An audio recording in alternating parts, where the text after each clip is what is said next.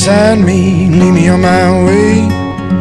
Oh Lord, live inside me, lead me on my way, lead me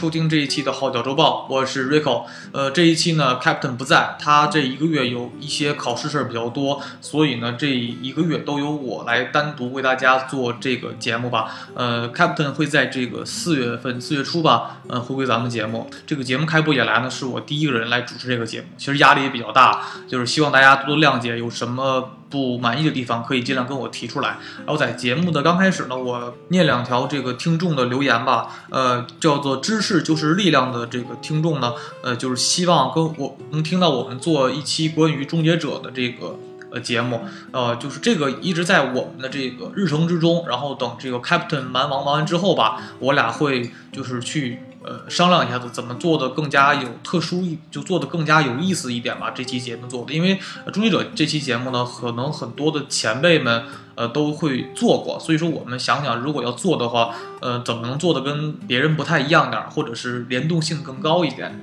还有这个。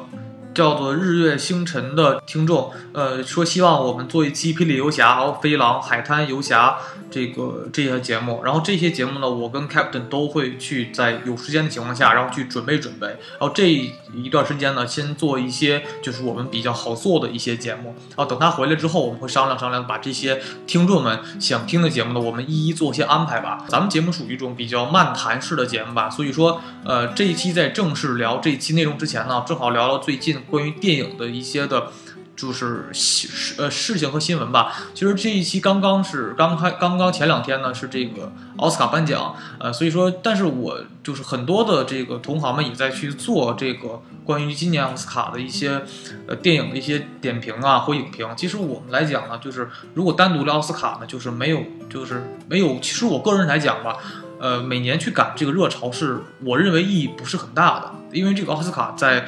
呃，这四到五年来都一直是一个小年，就是说一直是走下坡路。就是每年来讲，基本除了可能短片的系列，呃比较不错，但是正经的这种成片的这个系列都是电影，都是呃一年不如一年。就是尤其到今年来讲，你们看到这个《爱乐之城》跟《月光男孩》这两部影片呢，获得了这个奥斯卡今年很多的大奖，进行了包揽，但是。呃，如果就是咱们来讲，就是奥斯卡的颁奖来讲，它的每一年的影片的质量都在下滑。尤其今年你能看到《爱之城》的影片的评分有点过誉了，就是评价过高，就是有点它随着《爱乐之城》的本身的舞台效果，然后整个的服装，整个的就是整个剧情的安排，都是可以作为一个呃很优良的，甚至是直接就是为了迎合奥奥斯卡胃口的，为了获奖而去的一部影片。但它本身的质量。相比较原来奥斯卡辉煌年代来讲，是不行的。而且就单独这一部影片就能获得这么多的奖项，也恰恰说明了奥斯卡在退步。因为好的片子越来越少，所以说要像这样的一部片子，一部只能说将将达到奥斯卡获奖级别的这样片子，就可以获得这么多奖项，就说明了一个整个的行业在倒退。咱就不是说。再往前比吧，就是奥斯卡在辉煌的年代，在一个标准的年代来讲，基本都是每一年都会有，呃，至少两到三部特别好的影片去争夺这一年的各个比较重量级的奖项，无论是这种，呃，就是金像奖或者金球奖，都会去很多去争取。但不像这两年，可能出一部影片就能获很多奖项，这个是行业的一个衰退的一个迹象吧。尤其今年的最佳影片呢，这个。给了《月光男孩》，但是今天这个乌龙事件大家都听到了，我就没有必要再去讲这个事儿了。我只是说这个获奖的这个感觉，就是你能看到《月光男孩》这部影片的评分都是不高的，就是他的获奖的，我觉得很大原因在于他非常的尊重了美国现在的政治正确这个道路，就是说首先是黑人，然后有同性恋 LGBT，他有很多的符合当下美国一个主流的一个就是道德体系的一个走向。就是他能获奖的一部分原因在这一场，这个影片放到十年前，甚至是五年前，他都没有办法去获得什么最佳影片这些奖项，他根本就无法那些当年真正的好的片子、有深度的片子进行抗衡。所以说我今年对奥斯卡来讲，我真的不是抱很多期望，我也没觉得他这个片，这个今年奥斯卡有什么可聊的吧？其实我觉得这四到五年来，奥斯卡真正说又能让很多大众们去欣赏，然后又有一定深度性。整个影片的质量和它的整个人员的配置都是非常高的影片呢，就是就是比如说一个影片，如果你拍太抽象的话，你获什么奖项，很多大众是这个不会去能接受的。而且毕竟美国它是一个不像英国，美国是颁奖的是那种给人民颁奖，就是人民选择，它不是那种说虽然是奥斯卡是工会奖项，但是它不像说那么的门槛不那么那么的高，所以说你拍片子一定要大家看得懂一些。所以说我觉得这两年。年可以让大家既看得懂，然后又觉得有深度、制作很精良的影片呢，是这个，呃，《维奴十二年》跟这个《达拉斯马尼亚俱乐部》。呃，这两部影片呢，我到现在觉得是这四五年一个在奥斯卡越来越不行的年代情况下，然后还能拍出来一部还是比较像样的片子。整个的主演，比如说马修麦康纳呀。这些人他们演的都非常的还很不错，所以说这个我个人觉得是他就这个这两部影片，可能我会找一个时间去针对这两部影片去做一期节目吧。而且今年好的片子，就是说我认为能冲到奥斯卡最佳影片的电影，应该是《血战钢锯岭》，因为这种在好莱坞的类型片中嘛，战争片是那种最能，呃。深挖人性，然后又能具备观赏性，就是它具备了很多点，又具备一些史诗的气质。这样的影片呢，是最好冲击奥斯卡，也是整个影片质量可以保证很高的一个层次的影片类型影片。就今天我一直认为《血战钢锯岭》呢可以获得奥斯卡最佳影片奖，而且它的主主演的功底也不错，导演还是梅尔吉布森。但可能是因为这部影片一不是奥斯卡那种纯血统的公司，比比不是六大 studio 做出来的那种电影。第二个，可能梅尔吉布森很多有一些呃就是负面新闻，比如说反犹啊，它会有一些综合的因素，可能。说现在美国很走政治正确化的道路。如果像梅尔吉布森这样的导演，他获得了这个奥斯卡最佳影片或最佳导演的话，他很有可能会引起社会的负面的一些一些的影响吧。所以说不是很好。所以综合一些很多就是不是专业的因素，一些商业和一些民生的因素，导致这个影片呢没有获得他该获得的奖，而只获得了最佳什么最佳音响奖啊、最佳剪辑奖这些非常的。就是不是很能配得上这部影片的奖项吧，而且现在就是好莱坞它整个的战争片类型是越来越少了。那可能前年有《狂怒》，今年有《血战钢锯岭》，但这种出片的速度是关于二战电影啊的出片速度是非常的慢了。就这两年它是很不火这种影片，呃，就是也是因为可能是耗时耗力吧，然后很多导演就是驾驭不了这种风格。就是这种拍战争片的手法，一般导演是没有那功底的，经验也是比较不足的。而《血战钢锯岭》能拍得这么成功，所以说我也觉得他应该获得奥斯卡奖项比较多一些。只是很多的因素导致好的片子没有得到好的回应和掌声。所以说我今年就感觉就是像《爱乐之城》啊，呃，《欲望男孩》这些电影根本都是名不副实。咱就说话说的极端一些，他们就根本就配不上，不配。得到奥斯卡这么些的这个过高的荣誉，也只能说明奥斯卡真的是不行了。现在，其实我是希望很多的影迷可咱们可以抱一个更加理性的态度去观赏影片，不要说跟着国内的一些网站的评分去走，因为评分基本都是或水军呢，或一些的就是不良的商业因素去，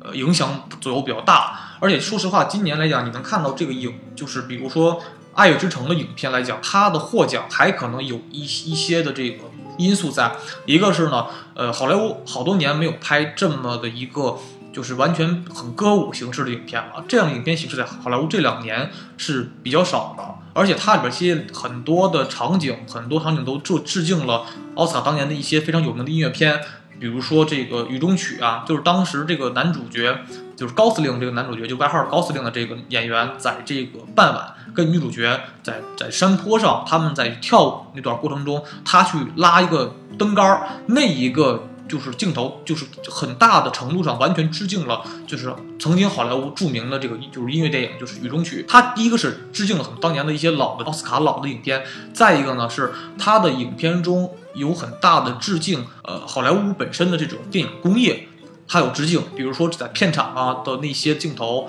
呃，就是基本来讲，就是你要从一个电影中能看到电影中的对剧情中涉及到电电影工业的一个致敬，这样的影片呢，就有很大的一个成分会获得就是奥斯卡奖。比如说这个呃《逃离德克兰》这影片中呢，就是很多很大的就是致敬了这个好莱坞的电影工业，啊，就。而且这些东西你从这个呃《爱乐之城》中也能看到这些的影子在，所以这也是他能获奖的影乐因素所在吧。而且再就是像我说的，他的影片中确实在今年的这些获奖影片中，这个《爱乐之城》确实不能称之为这种能获得这种，就是只能说它比同期的一些呃影片要好一些，只能咱们就说咱们中话讲话叫做叫做。矬子里面拔大个儿，它就这个概念属于。再一个，今年影片中，比如说这个，我还是很不理解，就是说为什么由这个娜塔莉波特曼她会去演第一夫人这个影片？其实，如果懂美国历史的人都知道，其实她演的这个第一夫人就是这个肯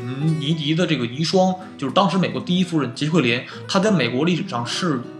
可以称之为非常非常有名的。绿茶婊和拜金女，而她的故事非常乱，就是其实说这是一个负面大于正面的一个女性人物，结果但是娜塔莉波特曼就去演这个人物，感觉一一个很好的一个很纯洁的一个很好的女演员，怎么会去演这么一个？角色，而她要把这个角色还要美化化，我觉得很怪。我觉得她就是这么一个好演员，为什么演这么一个绿茶婊？虽然而且虽然是美化吧，但是觉得她有背历史，她不是一个很完全客观的把这个人去演出来。因为美国是那种言论自由国家嘛，她很多话应该去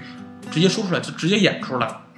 这是我觉得不太理解的地方。所以今年在奥斯卡中，我看了几个影片中，感觉他们都没有办法跟，咱别说跟十年前比，就跟四五年前比都没有办法比。这是一个。好莱坞真的让人很伤感的地方吗？它是完全的影片的工业在倒退的越来越严重，所以今年像这这两年的很多这个几大制作公司啊，studio 啊，都在被中国的收购，因为中国现在有钱嘛，啊，这个王健林，然后他会这个大量的收购这些东西，所以说就是我会觉得这个如果再这么下去的话，可能奥斯卡就是再过几年它的好的影片就会越来越少吧。其实也是这个，因为整个的。它的市场是不一样的，比如说奥斯卡的影片，它是针对于全球市场啊。比如说这个，它要一个影片去在全球市场去发售的时候呢，它需要考虑，它如果影片中有很多过激镜头，这就是比如说涉及宗教啊、哦种族啊，然后女权主义，它有很多的涉及点，然后就会导致在别的海外呃被受到影响，比如说不让你播呀，比如说删减呐，会有很多的影响。所以它为了考虑整个影片中的。一些点，他就怕触及到别的国家的底线，他会删减，他会进行就修改，就可能本来是个很好的点子，他会他都只能因为这东西修改，所以导致整个影片的，就是他的创作的一些空间受到很大的限制。就一个文艺创作，它一定是要有很大的空间去让你去放开手脚的去创作，才会有好的作品出现。但如果你完全被市场所这种限制的话，导致。这个影片或者作品就受到很多的这种就是好的东西发挥不出来，但是不像这个美剧，这美剧这这两年特别的厉害嘛，因为美剧它是在本国的这个市场所进行这个销售的。他根本就没有在意说这个海外市场的这个情况，就如果海外市场如果别的国家你想来买我们这个国家，那你就买呗。但是我们不管你的感受，如果你买完影这个美剧之后，你觉得不喜欢，你可以自己删掉。但是我们不管你你拍的好不好。所以说在美剧的创作过程中呢，他们从来不会太多的去害怕。受到别的国家的管制，所以他会很大的程度上去可以放开了去创作。所以现在美剧的土壤特别的好，它不像现在奥斯卡的整个就是好莱坞的电影工业，就那么的就是整被整个世界的就是它属全球化的那种经济嘛，它会涉及到很多，所以它对整个好莱坞的这个呃电影工业是一种伤害。就是现在这全球化经济，然后导致很多的影片会受到限制，这是一点。再就是，可能我们就是呃刚刚上《金刚狼三》这一部。电影吧，这部电影其实来讲，我也是想去简单的跟大家聊一下吧。就这部影片呢，我不想太多去剧透，可能有的听众还没有去看这部影片吧，所以我只聊了从这个影片中看到了几个比较有可以值得咱们反思的一些问题吧。就是说，呃，它本身是很万众期待的影片，它影片呢应该是就是休·杰克曼。最后出演的这部影片也是老 X 教授这个出演的影片嘛，可以说很多人都等了非常的久，所以说都希望这部影片能拍得好。而这部影片在拍摄初期就定为这个二 R 级的电影，就是它的程度，它可能不那么黄，但它的血腥暴力程度可能要跟死侍是一个程度的，这是我们所期待的吧。但是到这个影片成片上映之后。这个发现整个影片呢，它比这个欧美的完整版要少了十四分钟，就是一个影片来讲少了两三分钟，就是有点要命了。如果少了十四分钟，就非常的要命了。就是本来这个影片就被评为特效最少的一部影片，而它不是三，它是二 D 影片，它从这种电脑特效的绿幕来讲，就已经是少了很多。它那它就需要这种近身肉搏的这种场面，去给观众呢增加一个。那个观就是观感的一个刺激吧，因为它毕竟是超级英雄电影，它不是文艺片儿，它它必须需要就观众去百分之七十可能都是奔这种呃打斗场面去的。但是你进行了十四分钟的删减，把很多里边这种二级的这种呃镜头给删掉，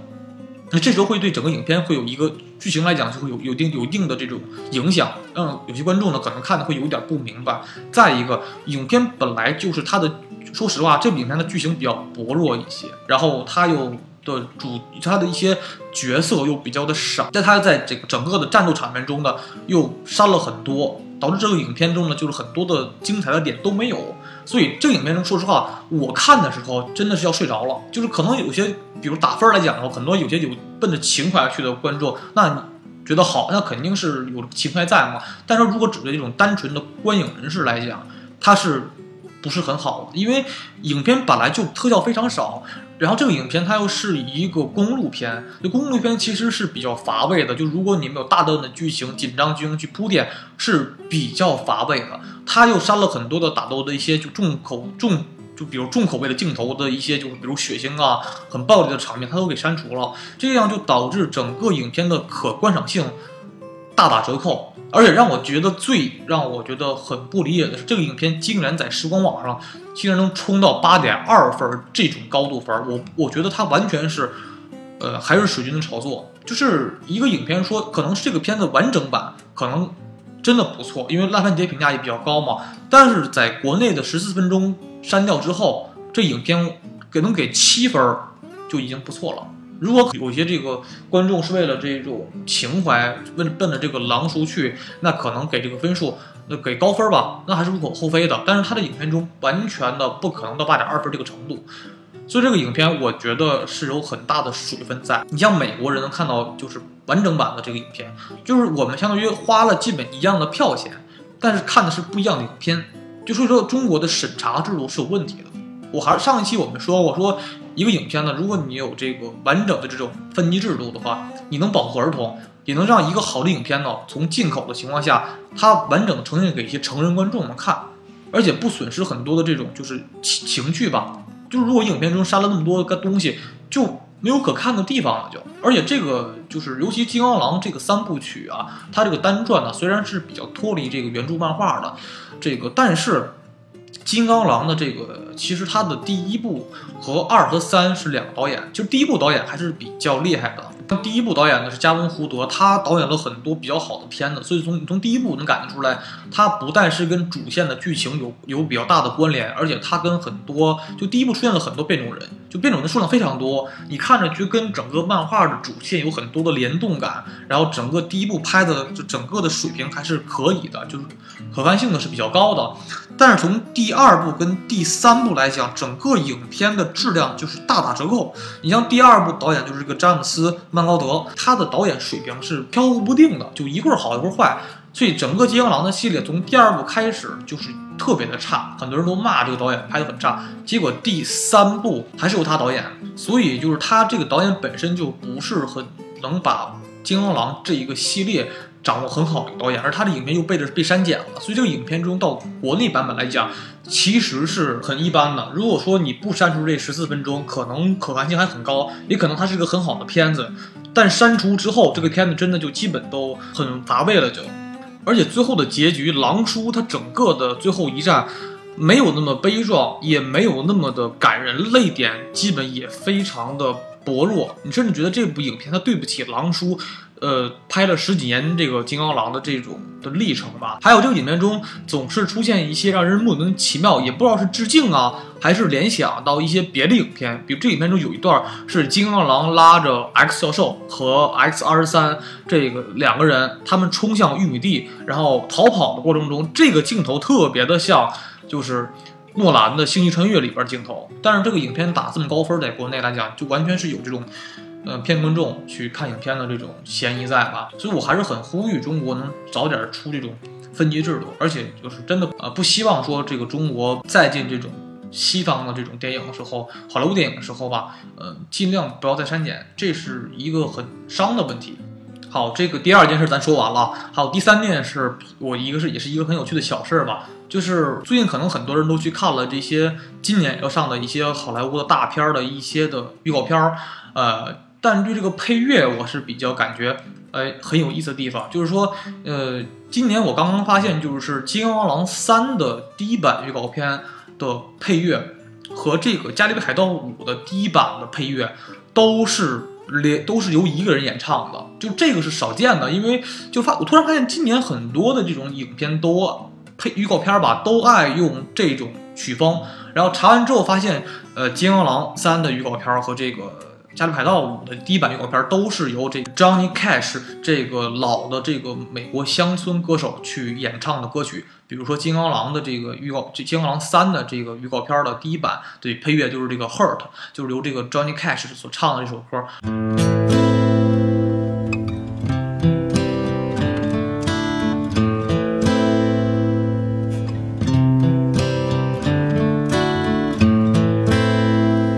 I hurt myself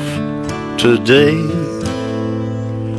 to see if I still feel. I focus on the pain, the only thing that's real.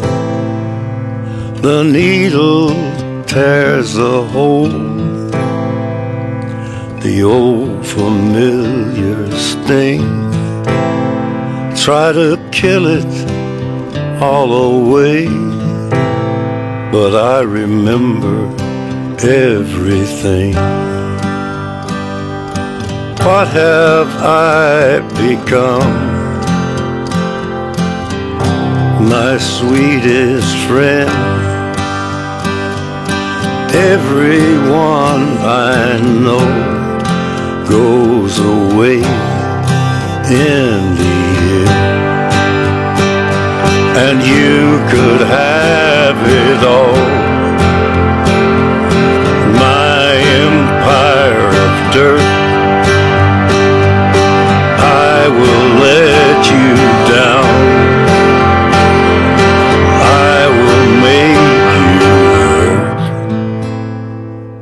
而且这个 没想到他是一个已经去世的一个美国的乡乡村歌手，但是他的歌曲还到现在有很多影响力，甚至说今年两部重头影片《加勒比海盗五》的预告片也是用他的配乐，就他唱的歌去做的这个呃这个配乐。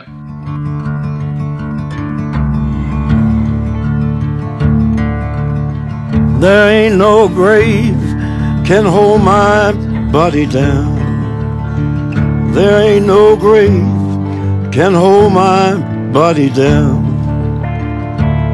When I hear that trumpet sound, I'm gonna rise right out of the ground. Ain't no grave can hold my body down. Well, look way down the river. And what do you think I see? I see a band of angels, and they're coming after me. Ain't no grave can hold my body down. There ain't no grave can hold my body down. 这是一个我觉得很有意思的点吧，就是很多好莱坞现在很多的配乐应该都用新的歌曲嘛，没想到还会把找到一些老的歌曲，然后用这个老的歌曲，它整个的氛围呢更加适合自己本身的影片的基调，因为你能看到这个《金刚狼三》的整个的这个基调。它有些的，比如苍凉的感觉啊，比如说黑暗的感觉啊，和这个《加勒比海盗五》是比较类似的，所以说它都用了一个呃去世的歌手的老歌去做配乐。另外补充一句吧，就是说当时很多人看预告片的时候都以看预告片的时候吧，都以为《金刚狼三》可能是在一个末世的环境下拍的，但是就是是一个以末世为背景的基础做的整个影片。但是呢，就是在这里我只给大家剧透一点吧，这个影片呃并没有是末世背景啊，这是就是比较放心的吧。所以说多余的不剧透，我只是说如果大家呃如果是花钱去电影院看的话，当然我们不欠狼叔任何的票钱，因为咱们就这两年总看 X 战警系列。但是说实话，如果单纯的说你只是一个影迷，就是如果你不是那种死忠粉丝的话，我真的建议你这部影片没有太大必要去花钱去电影院看，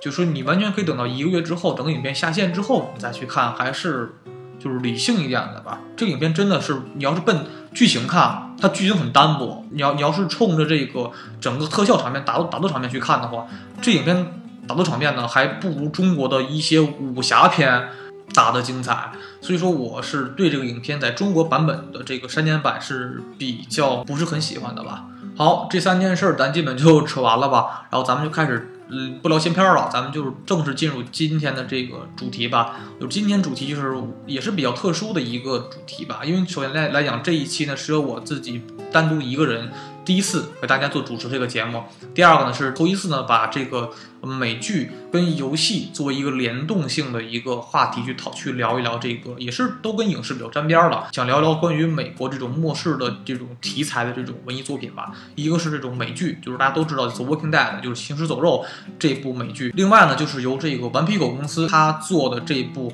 也是三 A 级大作，就是《美国末日》的这部游戏，他俩基本都可以称之为。呃，完全是末世文化下的一种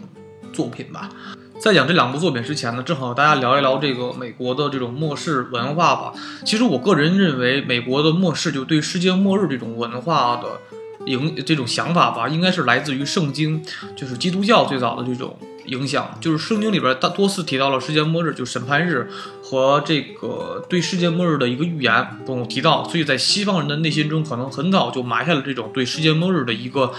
具体的一个概念，最后诺亚方舟啊等等这些关于世界末日的东西的出现，而在这个之后出现了这种末世的这种思潮呢，应该是就是被很多的美国的一些的，呃文化作品所所去表现出来。比如说咱们最很多人都知道的这个叫做就是威尔史密斯主演电影就是《我是传奇》里边就很好的描写了末世呃环境下的这个人类世界，就是整个大楼啊布满了青苔，整个的。曾经繁华的街道中空无一人，然后跑满了各种各样的动物，整个城市大片大片的荒废，就在那种很凄凉、很孤寂的一个环境下，呃，就是一个美国的末世的一种风格。所以现在很多美国的电影啊，或者是游戏，都爱用这种呃风貌作为整个的背景，都是以末世文化作为整个背景的这个这个游戏或电或电影吧。而现在其实你能看到很多美国人，他很早就这种对世界末日的一种。就是看法，就是他们可能这东西咱们看着很笑话，但在他们的眼中是很那种重要的事儿。所以你能看到美国很多家里边都会自己挖个地窖，然后在地家地窖里边弄很多的这种关于就是那种可以居住的房间呢，就为了应对世界末日到来。所以说，美国在美国人的心中和西方人的心中，很早就这种关于就是世界末日的这种文化的这种看这种这种想法吧。那《行尸走肉》这部美剧呢，大家基本都是听说过。或者是在追《现行走肉》已经出到了第七季，然后的第十一集，而且这部美剧呢，它现在也可以称之为就是 AMC 电视网就是当家扛鼎的一部美剧，也是整个现在在整个的这个就是美剧市场吧，可以跟《权力游戏》啊等等这些 HBO 出的这种大型的这种神剧所能抗衡的一部就是长寿的美剧吧。现在出第七季了，已经就是很长寿了。这个美剧也是，就是这个。美剧对我来讲也是比较有影响、有情怀的吧。就比如说，我看美剧最早看的是《兄弟连》，就它是最早的，我看最早的一个美剧。然后看的是这个《越狱》系列，就是很多人都基本都看过。基本看美剧的朋友们呢，都应该是看这部《越狱》或者是《迷失》系列，然后才入门美剧的吧。然后对，让我长时间。就是坚持下来的美剧就是这个《行尸走肉》。其实我这人看美剧是比较喜欢看那种大环境的那种多人物的这种美剧。比如那时候我前呃五年的时候还是比较就是钟钟爱这个《Breaking Bad》，就是《寻梦毒师》这部美剧。但是后来因为实在觉得是总那么五六个人在那玩这件事儿，就虽然它是一个类似于这种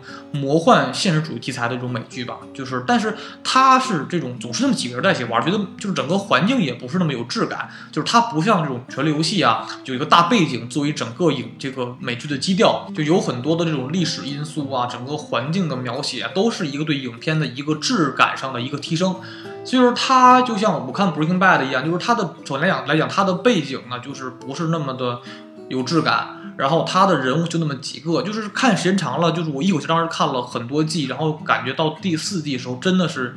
坚持不下去了，觉得就算是这个剧本非常好，剧情非常好，然后主角的演技功力也非常好，但是说就那么几个人再去演这一个一个故事的时候，会觉得互相撕逼、互相整，但是这个故事就会感觉的比较的就是枯燥一些，它会有一种就是给人看腻的感觉。但是不像这种多人呐，或者多线叙事故事这样的感觉呢，是更加的看着更好玩一些，就至少会让你不会那么快的审美疲劳或者视觉疲劳，总看一个人时间长都会烦。所以我更加喜欢看这种，就是说有大背景，然后多人物，就是大概有有十几个人物去做一个。呃，就是参与参演中一个美剧的一个这种美剧是我是比较喜欢的，所以我一直在去坚持的看这种就是《权力游戏》啊，还有这个《行尸走肉》这样的美剧，我是比较喜欢的。而这部美剧来讲，也是我追了比较久的一部美剧吧。首先来讲它的这个剧情是比较让你觉得很很不一样的，它讲的就是生存。这部美剧讲就是在一个。末世环境下的人性的一个凸显，和在人在一个极端环境下对生存的一种渴望，和在这些环境，就是咱们中国叫做良心丧于困地，就是说，在一个很残酷的环境中，人性的丑恶的凸显。这个会有很多的这种，这是一个很大的看点嘛。它不只是一个单纯以僵尸卖点，它正它卖点完全就是对于每一个人物的命运的描写，这才是这个美剧的就是比较黄金的一些光辉的一个点吧。甚至说这个美剧来讲，它的剧情也是比较有意思的吧。就它它剧情讲的是一个叫瑞克的一个。警官在一次执行任务的时候呢，被匪徒枪击，造成了重伤。在医院治疗的时候呢，进入了很长时间的昏迷。在整个昏迷期结束之后，他苏醒的时候呢，发现整个医院空无一人。他到医院外面之后，发现整个外面的世界都发生了天翻地覆的改变，整个的外面的环境都是没有了活人，满地的这种死人，而且出现一种新的这种，就是也可以说为这种生物吧，就是僵尸。这个僵尸来讲，可能在美国的题材中是比较多出现的吧，比如《生化危机》啊，或者是这种世界呃僵尸世界大战都是比较多的。但是它不像《生化危机》那种方式吧，它只是针对于这个美剧环境的一个衬托的要素而已。而到这个整个美剧中呢，讲的是在残酷环境下人跟人之间的这种斗争，而僵尸的这种呃威胁性啊，就不像《生化危机》里边凸显那么多严重了。它不像《少爷》里边有很多僵尸会变异啊，出现一些更大的大怪物，但是在这里边僵尸只有僵尸，它不会出现什么变异的新物种，这个是不会有的啊。咱们接着讲剧情嘛，在瑞克呢，他出了医院之后呢，开始寻找家人以及其余的生还者。在找到家人之后呢，他开始带领家人以及剩下的生还者，就是一个团队吧，去在整个末世的环境下进行就是生存，与各种在末世之后变得或好。或坏的人之间打交道，然后破解各种各样的危机，以及为团队寻找武器，然后还有食物，还有临时要更换各种安全的居住地点，这一系列的过程就是整个这个剧情的大致的脉络。它不断描写了，呃，瑞克本人的成长，描写整个团队中主要几个角色的成长和心理变化的历程，和每个人的之间，无论从生理。和心理上的一种变化，这都是一个呃很好的看点。而这部剧在整个影片中，呃，也都有一些反派出现。比如说前几最早前两部中的反派是他的这个好的这个伙伴，就当时跟他一起在警队就执行任务的这个就是朋友，就是他的好哥们儿。这好哥们儿呢是在这个瑞克昏迷之后。带着他的妻子和儿子就跑了。这时候他，但是在这个他们觉得这个瑞克是死了，所以他这个朋友呢就是很操蛋的，就是给他的这个就给瑞克的妻子啊，他俩就是哎就就是搞婚外情了。然后这个就瑞克回到这找到家人之后呢，他们就都比较傻眼了。这时候他跟他的就是朋友之间就出现了很多的内心的这些就是斗争吧。后来就是其实说实话，这个人物应该算作瑞克的。人生中第一个反派，然后紧接着是到这个，呃，应该是我要没记错，应该是第三部、第四部出现的这个总督这个角色。这角色看来可以来说是一个，我觉得一个比较第一个是很出彩的一个反派，因为很帅，然后也很聪明，然后他这个人物的描写，但是还是不是那么的丰满，因为他感觉总督这个角色很多方面是一个不是那么的，就是有趣的一个男人，所以说他还是不像后来出现的这个。就是反派，就尼根，就在这个第七季完全的露脸的这个反派，那么的就是招人喜欢，就是那么的觉得人气特别高。觉得现在到第七季之后呢，就是第可以说第三个反派出现，就是这个尼根的反派。他这个反派在漫画中也是比较有名的吧？呃，而这个反派是唯一一个对整个的呃瑞克的这个团队的所有人进行了重创的一个呃一个就是极具脑子，然后。极其风趣、极其癫狂的一个角色，这角色可以说他的现在人气的排行可能都会超过了瑞克。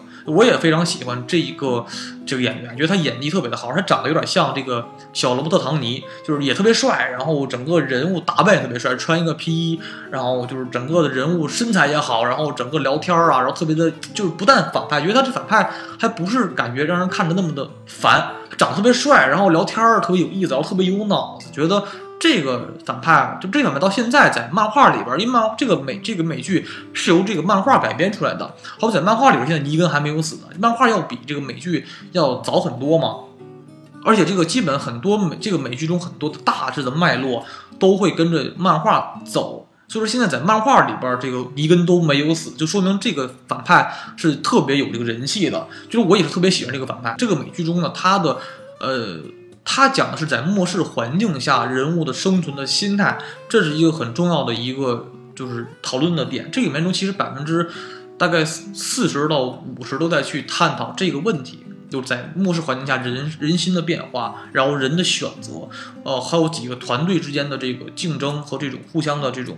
就是争夺这个生存环境吧，这都是一个我觉得比较有意思的地方。而且根据这部影片呢，也出现了游戏。就是也是叫行尸走肉吧，就是 Walking Dead 这个游戏特别的好玩，因为它完全的继承了这个美剧的基调。其实一个无论是电影还是文学作品，还是美还是电视剧，它都需要一个好的基调，才是一个成功的一个开始吧。而且你会发现，整个这个美国它有很多的末世文化，就是说可能咱们中国人是不是就是很喜欢这种文化吧？那在美国是很盛行。而他不但是就是很喜欢这种末世文化、僵尸文化，还很喜欢这种废土文化。比如说这两年的这个《疯狂的麦克斯》啊，就有很多的废土文化在里面出现，甚至是你看到《生化危机》的第三部，也有很重的废土文化的这种色彩所影响住。而且这种多人多线去叙述故事这种方式呢，是非常的有意思的。这样的美剧呢，它的因为人数就主角比较多一些，就男二比较多一些，或者女二、女一比较多一些，这样导致整个影片呢，它的这个发展性呢，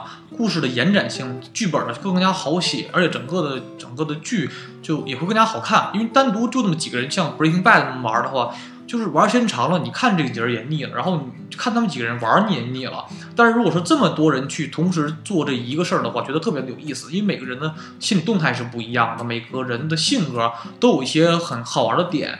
而且这部美剧真的也是对人性探讨的最深的，就是一部美剧之一吧。其实我觉得这个美剧无论是从整个的它的故事构架，然后整个影片的基调，然后质感。然后整个的角色的描写，它的都还有剧本都特别的好。而且看完这个美剧之后，我们很多人都喜欢了里边的，比如说瑞克呀，雪上里边的刀女啊，雪上里边的弩哥呀，这些我们都起了很多外号。还有尼根这样反派，我们都会越来越喜欢。它里边每一个。无论是主角还是男二、女二，都非常的让你觉得很有特点，很很喜欢他，而且你会关关注这里面每一个人的命运，关注这整个瑞克团队的人的命运，这是一个很吸引我们一直追下去的一个原因所在。所以说，我一直觉得这个美剧可以说称之为一直说能让大家呃一直看下去的一个美剧，而它的剧情很通俗易懂，它真正的功底在于，嗯，你对每个人人物担心。这是一个他这个美剧中的一个很吸引这个观众的一个点吧。呃，当然，如果你非常喜欢这个美剧的话呢，可能也会去看看这部原著漫画，漫画也是非常的好。就它的剧情来讲，可能有有些地方吧，要比这个美剧还要精彩。啊，这是我觉得就是非常的推荐大家这种末在以有这种末世文化为题材的这种的。剧吧，而且发现这个美国，它这种末世文化，他们的这种理解程度也是不一样的。就是在美国，很多作品都出现这种末世文化的东西，就是它可能可能也这个这个国家的民族会有这种先天这种危机感吧，总会去幻想自己这个国家有一天就世界末日会怎么样，也可能跟美国的宗教有关系，因为在西方国家都有这种世界末日的这种的。一种文化倾向，因为圣经里边涉及到很多这种关于世界末日的一些的预言呐、或者一些的这种思潮会很多，所以说对这种在这种的文化影响下，西方国家呢基本都会，尤其美国会有很多的这种呃对世界末日或者末世文化的一种思潮，所以说这个根据这种的可能这种思想思想思潮吧，呃，就是做出了一个非常牛逼的游戏，就叫做这个《美国末日》。而它这个美国末日的公司呢，就是必须得提一句，这公司呢是做了这个神秘海域，可能很多这种玩过这种嗯三 A 大作的这个听众们呢，肯定对这个游对这个游戏呢肯定是一种耳熟能详的了。而且《美国末日》这部游戏，我个人感觉，无论是从游戏性，还有整个剧情的深度性，都甚至要超过了《神秘海域》。就所以说，我对顽皮狗公司呢是觉得，我现在觉得这两年我心中最好的游戏公司，它做东西真的是很良心，而且它能把，它是我觉得它是最能把一个电影，把一个游戏做的像电影一样好的一部，就是一个一个公司吧。所以说，他做的这部，呃，美国微软完全可以说是一个像类非常像。行尸走肉这样的翻版，就它的整个的故事的构架也是这种末世，以末世为背景的这种游戏。而美国末日它的这个翻译是咱们就是汉化过来的翻译，就是以这个整个的游戏的一个大概的剧情所做的这个翻译，因为这个翻译比较大家通俗易懂一点嘛。但它真正的名字叫做《最后的生还者》，它整个的这个游戏的封面就写的 The Last of Us，就最后的生还者。这个是它真正的一个名字，而这个你玩完整个的这个游戏之后，发现这个这个名字才真正才是真正可以说适合这个游戏的名字。而这部游戏呢，它的整个的这个人物之间的关系也非常的像这个，就咱们刚才提到这个《金刚狼三》的感觉，也是这种，也是一个一个成年男子，就是一个大叔带着一个小萝莉的一个故事，就它的感觉是比较像的，所以说正好就是。嗯，咱们拿到今天拿到一起去聊一聊这个游戏吧。但是它的这个剧情来讲，也是非常的有吸引人的感觉。它首先它它首首先来讲呢，它是以这个末世为背景题材。咱们刚才说到了，这个整个游戏的一开始啊，讲的是一个单亲父亲，然后去带着一个女儿生活。这个单亲父亲名叫乔尔，他在带着女儿呢，在平静的生活中呢。呃，突然有一天，整个的城市爆发了这种类似于僵尸的危机。但它这里边僵尸它不是一种病毒，它是一种真菌，就真菌感染让人变成了这种类似于僵尸这种的，就是生物吧。呃，他在当时当时爆发僵尸潮的那天晚上，就带着女儿呢和他的弟弟就逃往了，就是往这个城市外围去逃。在整个的这个逃亡过程中呢，他的女儿不幸被这个。美国军方所派遣来全来前来镇压僵尸潮的这个军人所误杀，所以这个乔尔整个他的人物本身就披上了一层比较悲惨的这种外衣吧。这大概十年之后呢，乔尔还在生存在这个就是这个整个的就是被僵尸所感染的土地上，但这时候人人类的政府呢已经去把几块的区域所肃清，然后呢，呃被管控起来，就是像而而这时候出现了这种强强内民。跟墙外民两种势力，一种是呢，在这个美国政府之下所被这种就是管制人民，但是生活状态非常的差，就是被很独裁统治着。墙外的人民呢是有土匪，然后有这种游民，就是所自己组成的这种各自为阵营的这种小部落的形式去生存。这个时候呢，有一天在乔尔跟就是跟着这些当时他们在这个墙内的这个走私犯们，需要到墙外的这个走私的过程中呢，突然发现了这个。有一个小女孩叫做艾莉，她发现这个女孩呢具备了可以去免疫当时这个整个世界这个僵尸的这种这种真菌病毒的这种呃身体素质，就是她身体里边天生带带这种血清，就是说这个女孩在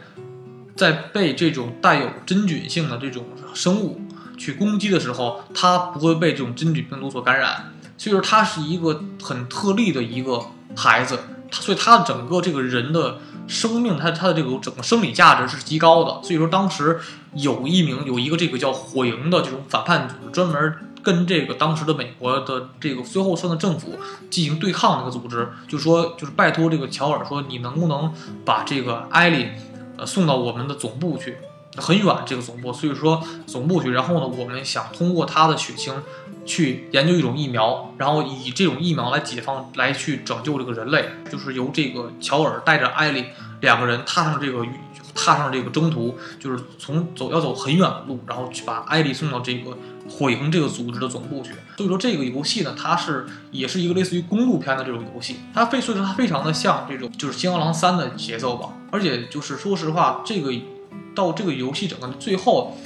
也阐述了一个新的问题，就是说。乔尔发现说，真正威胁到人们生存的东西，并不是僵尸或这种病毒、真菌病毒，而是人们本身自己。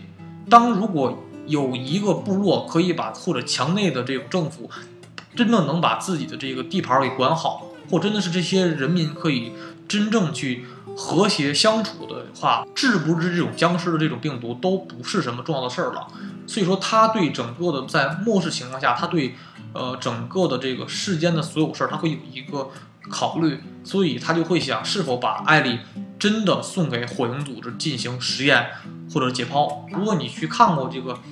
行尸走肉》这部美剧的话呢，你就会对这这个游戏中的这种末世的这种氛围和它的这种质感。有很深的这种同感性，而且顽皮狗公司它做整个的这个游戏的节奏和它的调度啊，和它的处理手法，比如 CG 啊和影片的节节奏手法吧，都非常的有电影的手法。就他玩，他就顽皮狗公司做游戏，像做完之后像个电影一样，就你都可以，就你看他的攻略，就就跟看电影一样，特别的好玩。它不像说咱们看玩使命召唤那种的，它甚至比使命召唤那种游戏呢更加具备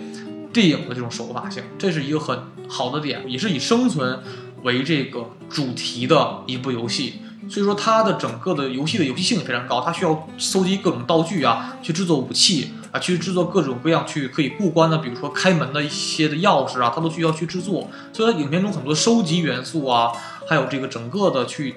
搜索道具，然后用来通过关的这些东西都是非常的有意思，而且影片中他有很多的收集一些当时很多的就是遇难的人的一些信件，然后去看他们每个人的故事，这个都是一个很好的小剧情。而且他影片中很多的一些反派的出现，就是你能看到看到很在末世情况下，很多的人变成了坏人，变成了一些游民呐，或者是一些就是强盗土匪这种人，甚至是这种食人族都会出现，会发现这些人的出现是一个真正的一个就是。就看到在末世情况下每个人性的转变，还有这个游戏属于，因为这个游戏还属于一个比较偏潜入式的游戏吧。它的潜入式游戏还比神秘海域还要有种潜入式的游戏的这种特色，所以这个游戏可玩性极高。而影片的无论是剧情啊，它的游戏质感也是特别的强。所以说我内心觉得，就是这个就美国末日这部游戏，它完全能顶过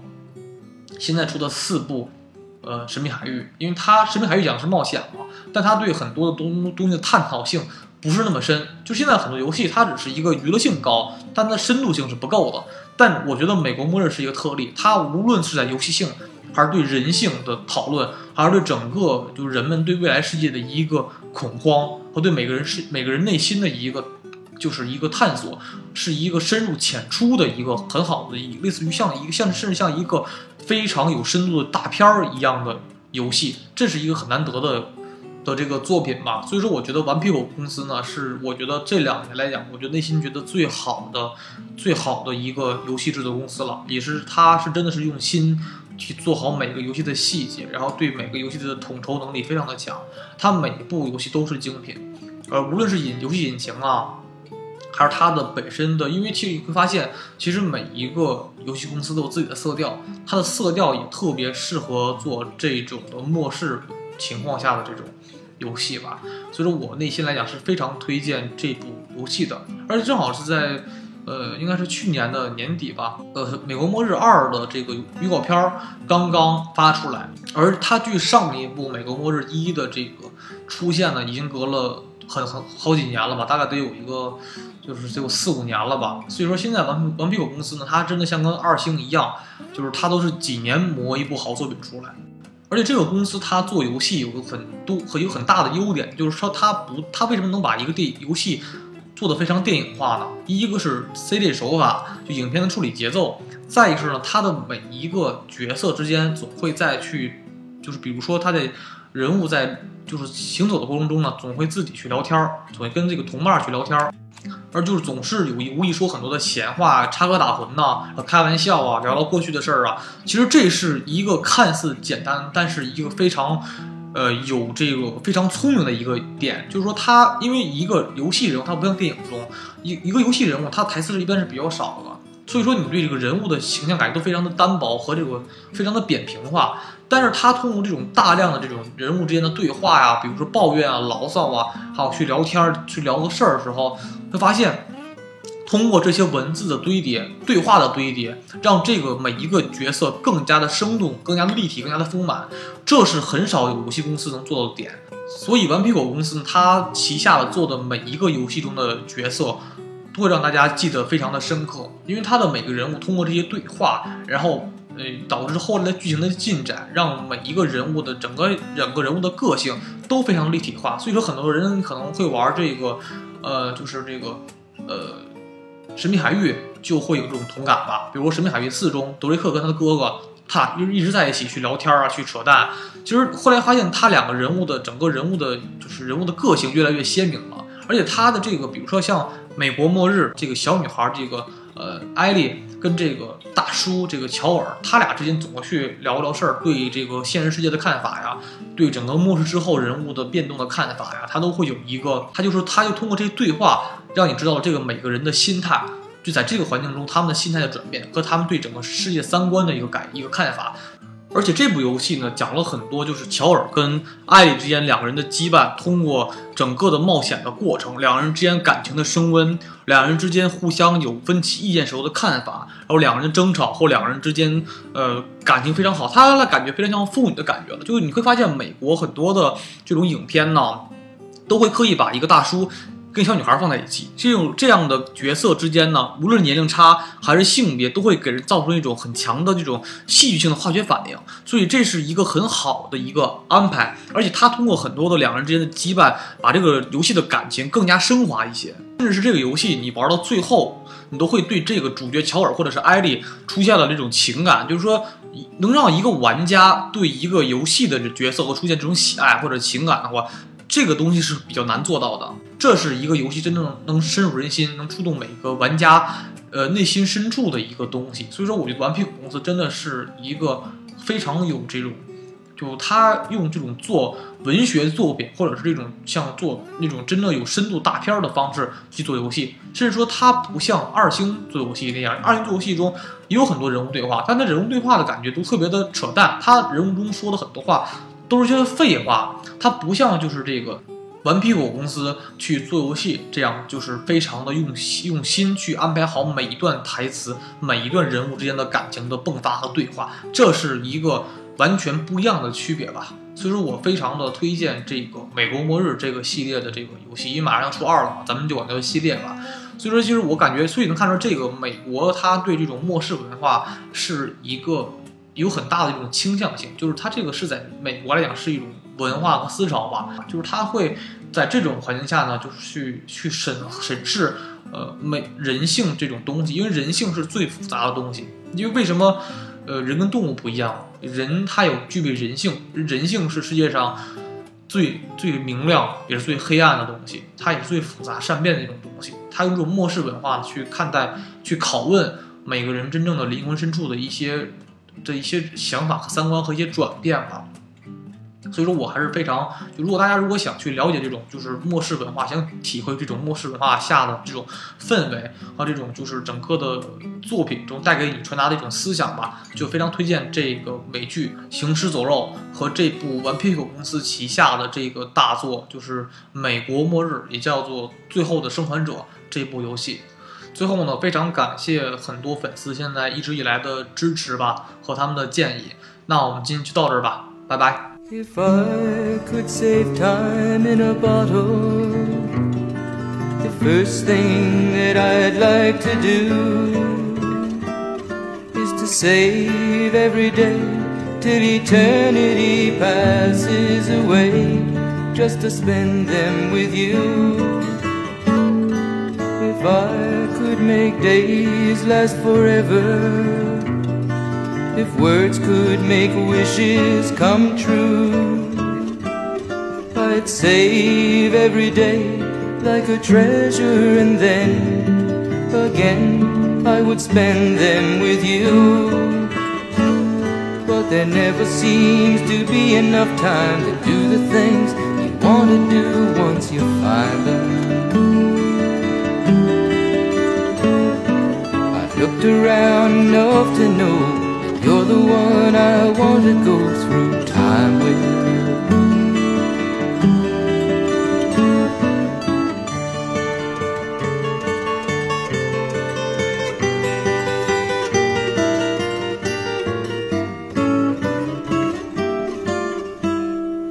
If I had a box just for wishes